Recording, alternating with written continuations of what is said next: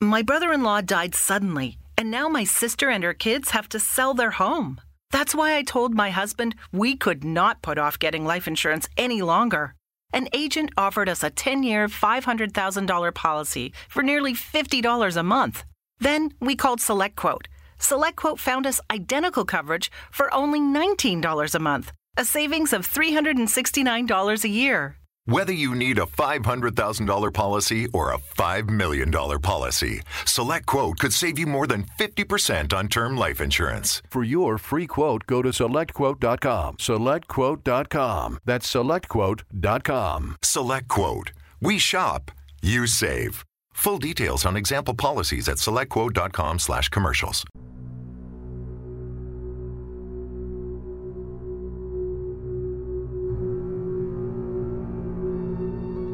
Buenas noches audiencia, les doy la bienvenida una vez más a Relatos para no dormir, donde las historias más oscuras toman vida. Antes de iniciar los invito a seguirnos a través de Instagram, nos encuentran como relato-podcast.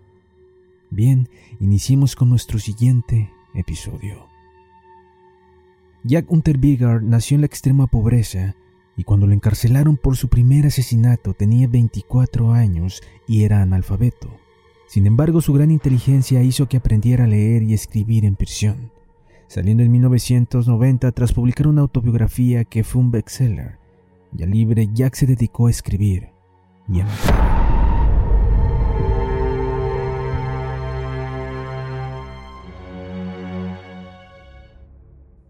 Mientras firmaba autógrafos y participaba en conversatorios, también seguía abrigando su oscuro deseo de matar. Por eso, entre septiembre de 1990 y julio de 1991, el mundo conoció a Jack, el escritor, y sufrió a Jack, el asesino, quien con gran habilidad logró en ese periodo asesinar a 11 prostitutas y a la vez escribir y sonreír ante las cámaras y la opinión pública. Su primera condena por asesinato llegaría en 1974, aunque sería liberado en 1990 gracias a una campaña de intelectuales y políticos en la que se exhibía a Unterberger como un ejemplo de rehabilitación. Sin embargo, a escasos meses de su introducción a la sociedad, volvería a cometer asesinatos.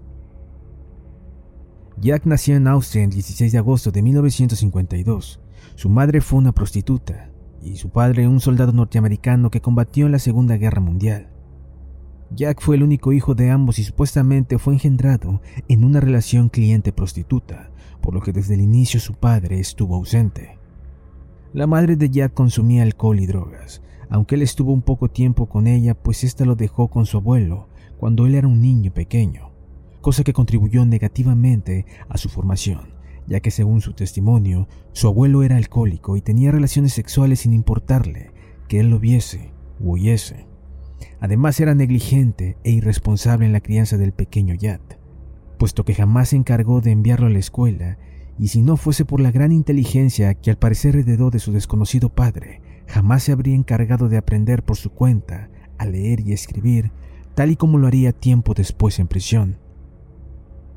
Fue parte por eso que desde su adolescencia Jack se inclinó hacia la delincuencia, siendo arrestado por primera vez a los 16 años tras asaltar y agredir a una prostituta. Por todo ello fue natural que Jack se inclinase desde temprana edad hacia el crimen, iniciándose a los 14 años con asaltos a prostitutas. Pese a que gustaba pagar por los servicios, terminó así siendo detenido por primera vez a los 16 años a causa de agredir y asaltar a una prostituta.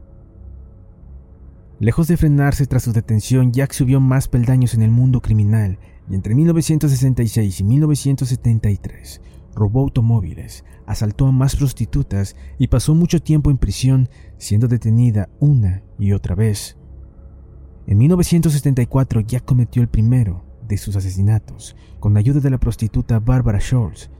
Nunca pensó en matarla, pero la isla se apoderó de sus manos.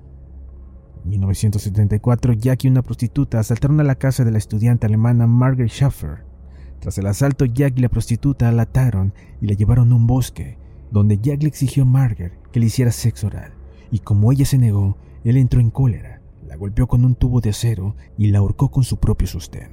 Ese fue su primer asesinato y de igual modo en los que vendrían. Siempre ahorcaría a las víctimas con prendas suyas, pasando a ser esta su característica firma. Todo comenzó como un asalto a la vivienda de Margaret Schaffer, estudiante alemana de 18 años.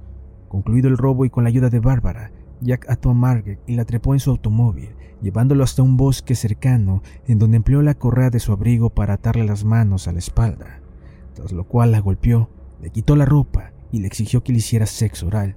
Ese momento fue decisivo, pues si Margaret le hubiese practicado unas cuantas felaciones, muy probablemente estaría viva y la historia fuera muy distinta. Pero el caso es que se negó, encolarizando a Jack en tal grado que éste la golpeó con el tubo de acero y la estranguló con su propio sostén, como ya habíamos dicho, dejando después el cadáver boca arriba y cubierto por un manto de hojas. Era la primera vez que mataba, pero lo necesario para que lo volviera a hacer. Fue así que poco después asesinó a otra prostituta, Herbert Marcia. Nuevamente la chica fue estrangulada con prendas suyas, aunque en esta ocasión el cadáver fue arrojado al lago Sarsis, a causa de lo cual tendría que pasar mucho tiempo para que se le investigase por el delito en cuestión. Jack pudo haber continuado tranquilamente luego de sus primeros asesinatos, pero quien había sido su cómplice lo delató. En efecto, por razones de conciencia o simple conveniencia, la prostituta Barbara Scholz informó sobre lo sucedido con Margaret Schaffer y la policía detuvo a Jack para interrogarlo. En 1976 Jack fue arrestado después de que la prostituta que lo ayudó informase a la policía sobre el asesinato de Margaret. Entonces lo condenaron a cadena perpetua, pero la condena no se cumpliría y Jack no solo aprendería a leer y escribir en la cárcel, sino que además descubriría su talento para la literatura, transformándose luego en un reconocido escritor. La presión de los agentes fue suficiente para derrumbar emocional y moralmente a Jack, haciendo que éste confesara el asesinato de Margaret. Según dijo, lo hizo porque imaginó a su madre delante de él, por lo que la vio en Margaret, y toda su ira salió repentinamente, haciéndole desfogar en la chica toda esa rabia guardada.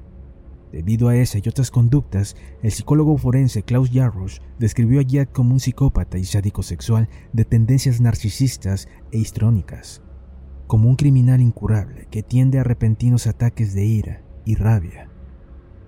Después de la confesión, Jack fue juzgado y en 1976 se le sentenció a cadena perpetua. Allí, él entró como un analfabeto, pero su inquieta inteligencia lo movió a aprender a leer y a escribir con una avidez y una rapidez tales que aquel constituyó el inicio de un nuevo Jack. Dijo por ello el investigador Nigel Blunder. En cada oportunidad que tuvo, Estudió minuciosamente todos los libros a su alcance, leyó a los grandes escritores, editó un periódico en la prisión y también una revista literaria. Y es que como se ve, Jack no solo poseía una buena inteligencia, sino un marcado talento literario, de modo que tras años de leer y leer, él comenzó a crear poemas, cuentos y obras de teatro, delineando su salto a la fama con la escritura de su autobiografía en 1984. El título de aquella obra fue Purgatorio, un viaje a la prisión, y dentro de sus páginas Jack narró su oscura infancia, su tormentosa adolescencia y sus repudiables crímenes. Muchos críticos amaron la obra, el libro ganó un premio literario y se convirtió en un bestseller. El Jack escritor había surgido e iniciaba sus memorias con estas palabras. Mis manos sudorosas están atadas a mi espalda, con cadenas de acero alrededor de las muñecas. La fuerte presión en mis piernas y en mi espalda me hacen percatar de que mi única escapatoria es acabar con esto. Permanezco despierto, removido de la liberadora inconsciencia de las ovejas, bañado en mierda, temblando. Mis pequeños sueños miserables son un diario recordatorio. Con ansiedad miro fijamente en la oscuridad desconocida de la quieta noche de allá y fuera.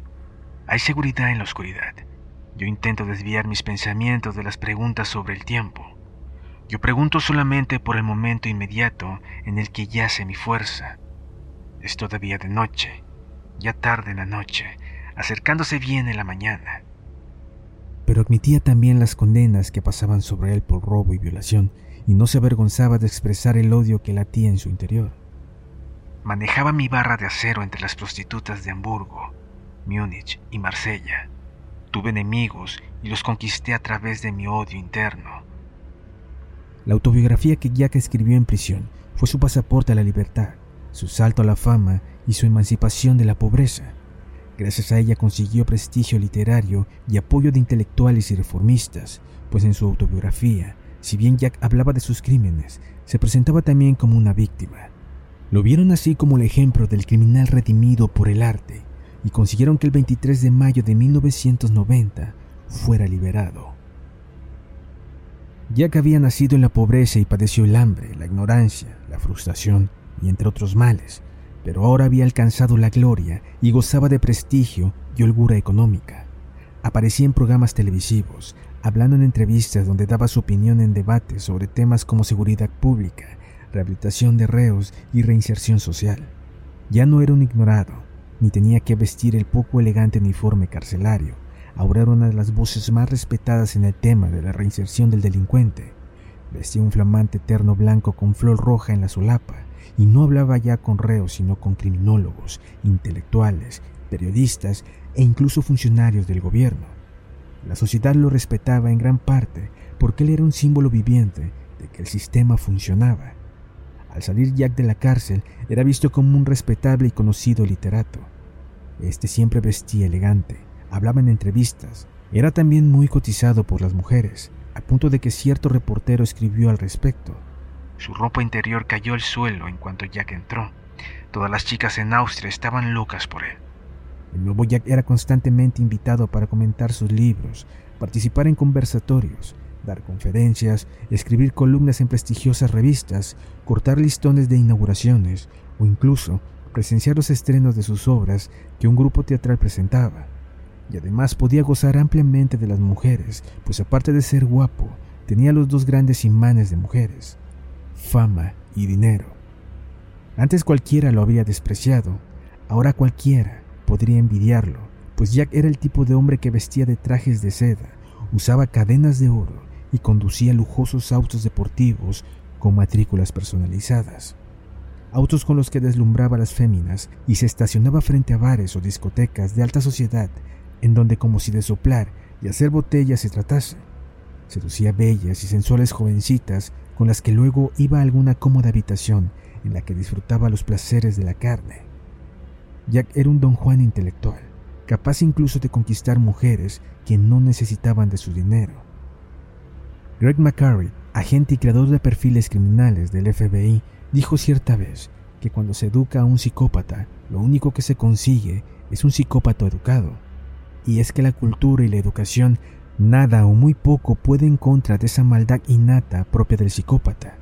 Y Jack sería el ejemplo perfecto de eso pues mientras un Jack firmaba autógrafos y participaba en conversatorios, otro Jack seguía abrigando el lado oscuro del deseo de matar. Por eso entre septiembre de 1990 y julio de 1991, el mundo conoció a Jack el escritor y sufrió al Jack asesino, quien con gran habilidad logró en ese periodo asesinar a 11 prostitutas y a la vez escribir y sonreír para las cámaras. Su primera víctima después de la liberación sería Blanca Bokova, quien además de ser prostituta, laboraba en una carnicería de Praga. Y según los testimonios, el 14 de septiembre de 1990 salió a tomar una copa en la plaza de Wenzla tras terminar en el trabajo. Ella era una chica sociable que gustaba de conocer gente nueva y salir, y ese día estuvo con sus amigos en la plaza hasta eso de las 11.45 de la noche, hora en la cual fue vista por última vez, según cuentan, con un desconocido bien vestido que se le había acercado para hablar y contratar sus servicios. Al día siguiente su cadáver fue encontrado desnudo, con las piernas abiertas de forma provocadora, con marcas de golpes, puñaladas y estrangulamiento realizado con las propias medias de la chica. Cinco semanas después del asesinato de Blanca, Brunhilde Masser desapareció, siendo vista por última vez el 26 de octubre de 1990. La víspera de año de 1990, el cadáver de la prostituta Heidenman fue hallado en un bosque. Ella también fue víctima de Yat. El 5 de diciembre de ese mismo año, la prostituta desapareció en la turística ciudad Bregenz, localizada en la frontera entre Suiza y Alemania. En la víspera del año nuevo, su cadáver fue hallado en el bosque por unos turistas. Tenía el vientre cubierto de hojas secas Cargaba puesto sus joyas, las piernas estaban desnudas y con su falda con un trozo de tela cortado y colocado en su boca a modo de mordaza. Los forenses determinaron que la chica había sido golpeada y sujetada con esposas o ligaduras. No había restos de semen, pero se veían pequeñas fibras de tela roja, fibras que no encajaban con las prendas y pertenencias de la víctima. Inmediatamente luego del hallazgo del cadáver, la Oficina Regional de la Policía Federal de Austria inició una investigación. No había mucho que hacer por el momento, pero el 7 de marzo de 1991, otra prostituta, el Frick Schönring, también desapareció, reportándose dos días después del suceso el acoso de un hombre que llamó dos veces a la familia de Schaeffer para realizar comentarios ofensivos sobre la ocupación de la desaparecida chica. En marzo de 1991, Jack fue a Viena. Allí acabó con las siguientes prostitutas: Sylvia Segler, Karin Erlug, Sabine Moxel y Regina Pren, quien además de prostituta era madre de familia. Tras matar a Regina, Jack llamó al esposo de ella diciendo entre otras cosas algo que ese hombre nunca olvidará.